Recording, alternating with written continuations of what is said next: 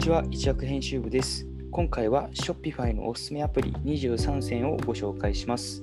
この配信をポッドキャストでお聞きの方は、ぜひ概要欄から一躍のページを開いて記事を見ながら聞いてください。今回は、えーたくさんあるのでカテゴリーごとにご紹介したいと思います。また、ざっくりとしたご紹介になるので、もし、えー気になったアプリがあった方は、記事中のリンクをクリックして詳しい、えー内容を確認してください。では早速、えー販売を促進するアプリについてまずはご紹介したいと思います。え1つ目はクレビオというアプリです。えーこちらはメルマガ配信や、えー、カゴ知事のメールでの通知などを送自動で送るような、えアプリになっています。クレビオは、えー送りたい、えユーザーの特性などをセグメント分けして、でこのユーザーにはこのメールを送るとか、えー、とカゴ知事にも、えー、とこのアクションを取ったユーザーにはこのメールを送るなどいろいろと設定が可能なので、えーすごく使い勝手がいい、えーアプリになっています。ただ、機能が、えー、とたくさんあるので、えー使い方が分かりづらいというデメリットもあるので、ぜひこちらの記事を、え確認してみてください。次はジャッジミーです。えこちらはネットショップ上に実際に商品を購入したユーザーのレビューを掲載することができるアプリです。で、実際に商品を購入した方に自動でレビューを依頼するようなメールを送って、そちらでレビューを書いていただくというような流れになります。で、レビューを書いていただいた方には、クーポンを、えーとプレゼントすることなどもできるので、レビューがネットショップ上に溜まって、より商品の信頼性を第三者の意見で担保することができます。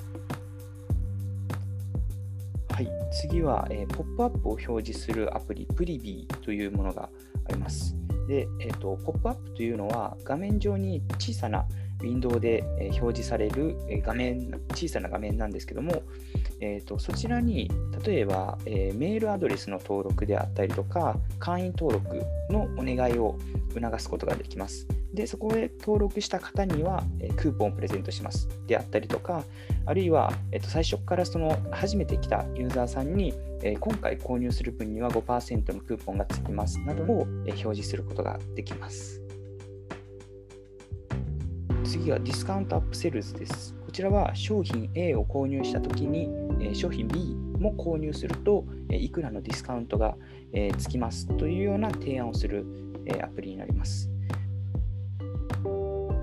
次がチャンネルトークですね。えーこちらはネットショップ上にチャットボット、あるいは、えーとチャット機能を実装することができるアプリです。実店舗とネット販売の違い、大きな一番の違いというのは、やはり接客ができないというところなんですよね。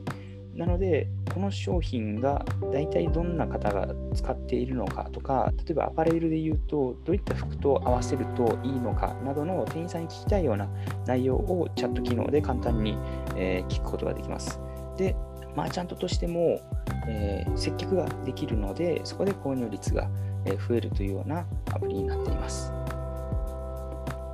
はい、次がリピーターを増やすアプリです。ネットショップで新規顧客を開拓していくよりも、リピーターをいかにつかむかというのがネットショップでは一番重要になります。そういった時に、えー、とこういった次ご紹介するようなアプリを、利用することで、リピーターを増やすことができます。で、まず1つ目がですね、ロイヤルティヒーローというものです。こちらは、えー、Shopify で会員登録したユーザーに対してポイントを付与することができるというようなアプリになっています。例えば楽天であったりとか Amazon でもポイントがつくと思いますが、えー、と Shopify で作ったネットショップでも、えー、とこのロイヤルティヒーローを活用することでポイントを付与することができます。次がですね、えソーシャルログインというものです。こちらは会員登録を促す際に、最初に、え氏名、メールアドレス、パスワードというものを、え登録する必要があるんですが、それを他の SNS アカウント、あるいは Google アカウントなどで、え数クリックで、え登録を完了してしまうというような、そういったサービスになります。で、ソーシャルログインを導入することで、ユーザーは Facebook とか、インスタグラム、ツイッターなどのアカウントで会員登録が簡単にできるので、会員登録のハードルを下げることができます。次が、えーウィッシュリストプラスですね。こちらは商品を、えーお気に入り登録できるような、えアプリになっています。Amazon などでもビッシュリストがあると思うんですが、えー、っとネットショップ上で気になった商品をフックマークをつけて、それを一覧で、えー、と見ることができます。そうすることで、また次回も、えー、その商品を購入しに、えサイトに訪れてもらうことができます。で次が業務効率化ができるアプリをご紹介します。まず1つ目は配送日時指定アンプです。Shopify のデメリットとしてよく挙げられるのが、えー、配送日時の指定ができないということがあります。で配送日時の指定ができないとなると、えー、商品を受け取ることができなくて再配送あるいは商品が戻ってしまうというようなそういった、えーと、無駄な業務が、えー、業務工数がかかってしまいます。そういったことを防ぐためにも配送日時指定が、えーと必要になります。そういった時に利用するアプリです。次がクイックオーダープリンターです。こちらは、えー、納品書とか領収書を、え、自動で発行することができるアプリです。一般的に納品書を、えーと、商品に同封して、えーと、送る方もいるんですが、えーと、例えば領収書なども、えー、ユーザーさんから求められてから送るようなショップも、えー、たくさんあります。そういった時にオペレーションとして全ての問い合わせに対応しているとすごく、え、業務工数がかかってしまいます。ただ、このクイックオーダープリンターを導入することで、ユーザーは、え、簡易登録ページ、あるいは、え、商品配達のページから、え、納品書、えあるいは領収書をダウンロードすることができます。次はオーベルロです。こちらは、えドロップシッピングを可能にするアプリです。えドロップシッピングというと,、えーと、無在庫販売ができるというような、えーとものになっています。で、オーベルの場合は、えーと、アリババが運営するアリエクスプレスというネットショップがあるんですが、そちらに掲載されている商品のデータを Shopify に引っ張ってくることができて、その商品が購入された際に、えー、アリエクスプレスから仕入れるというような、えーと、サービスになっています。で、え、こちらのアプリを導入すると、在庫で商品が販売できるだけではなく、購入された商品を、え、自動で配送することができます。なので、えマーチャントが行う作業としては、ネットショップの改善と、あとはま集客だけになります。はい、 Oberlo とまた似たえサービスで Printful というものもあります。でこちらはオリジナルのデザインをプリントしたバッグや、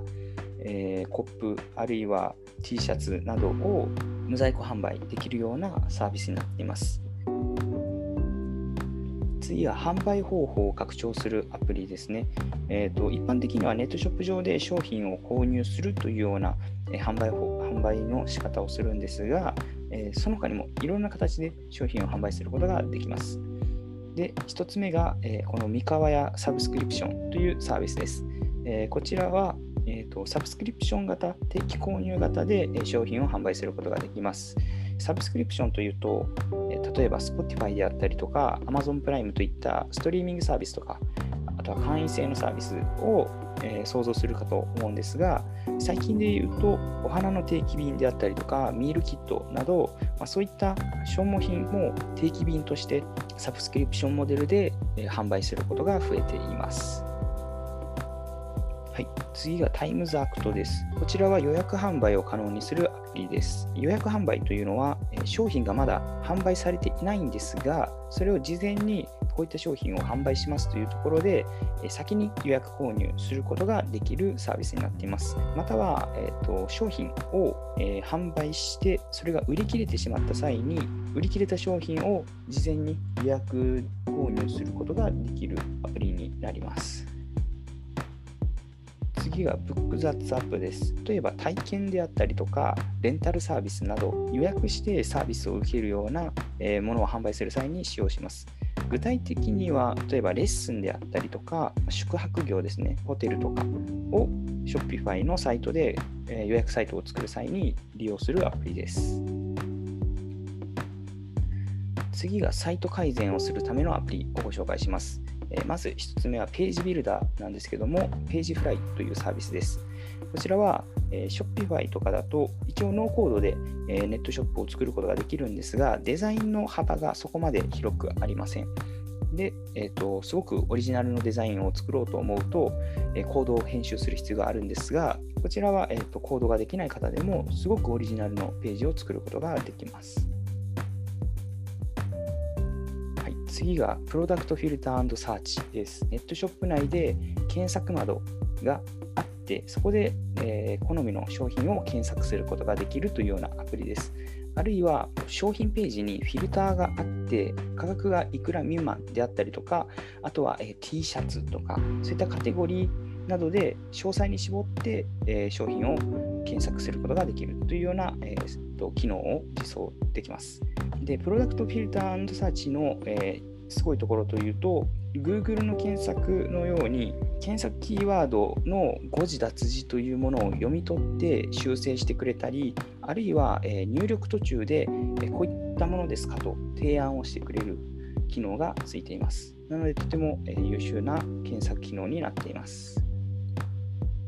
次は Tabs by Station ですねえー、こちらは商品ページに、えー、商品情報であったりとか、えー、返品ポリシー、価格、サイズ表とか、いろいろな情報を掲載すると思うんですが、それをタブで分けて見やすくしてくれるようなサービスになっています。商品ページにはま情報が溢れがちなんですが、ただその情報を制限することもあまり良くないという時にこういったタブズバイステーションを使ってきれいに情報を整理することでユーザーさんも見やすく自分が求めている情報にアクセスしやすくなるというようなものです。次はソーシャルウィジェットというものです。こちらはインスタグラムのフィードをネットショップ上に掲載するアプリです。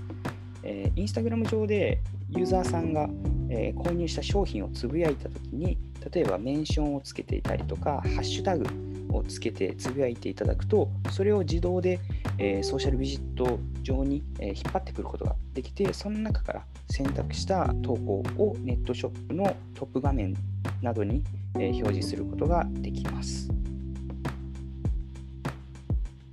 次はクイックビュープラスです商品をクリックした際に、えポップアップで商品の詳細を表示することができます。え例えば、商品ページでウィンドウショッピングしていて、クリックした際にページが遷移してしまうと、そのページを読み込む時間が数秒ですがかかってしまいます。でそうなってくると、遷移する時間でストレスを感じてしまって、あまりたくさんの商品を見ないようになってしまいます。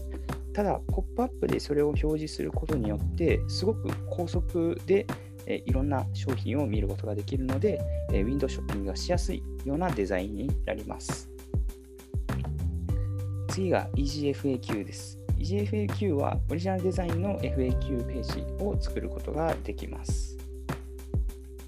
そして、ここからはまその他なんですが、えまず1つ目のおすすめなのが、えラッキーオレンジというヒートマップのアプリです。こちらは実際にユーザーさんがネットショップ上でどのような動きをしたのか、あるいは、えページのどのあたりがよく見られているのかなどを分析することができます。次は、えーと、リワインドバックアップスですね。こちらは、えーと、このアプリを導入するだけで、ネットショップ上のデータを自動的にバックアップしてくれます。でそうすることで、何かのトラブルがあってデータが消えてしまったときとかでも簡単に復元することができます。はい。以上になります。このチャンネルでは Shopify の開発や運営ノウハウを発信する Web メディア一躍のコンテンツを分かりやすく動画と音声で解説しています。参考になったという方はぜひいいねボタンとチャンネル登録をよろしくお願いします。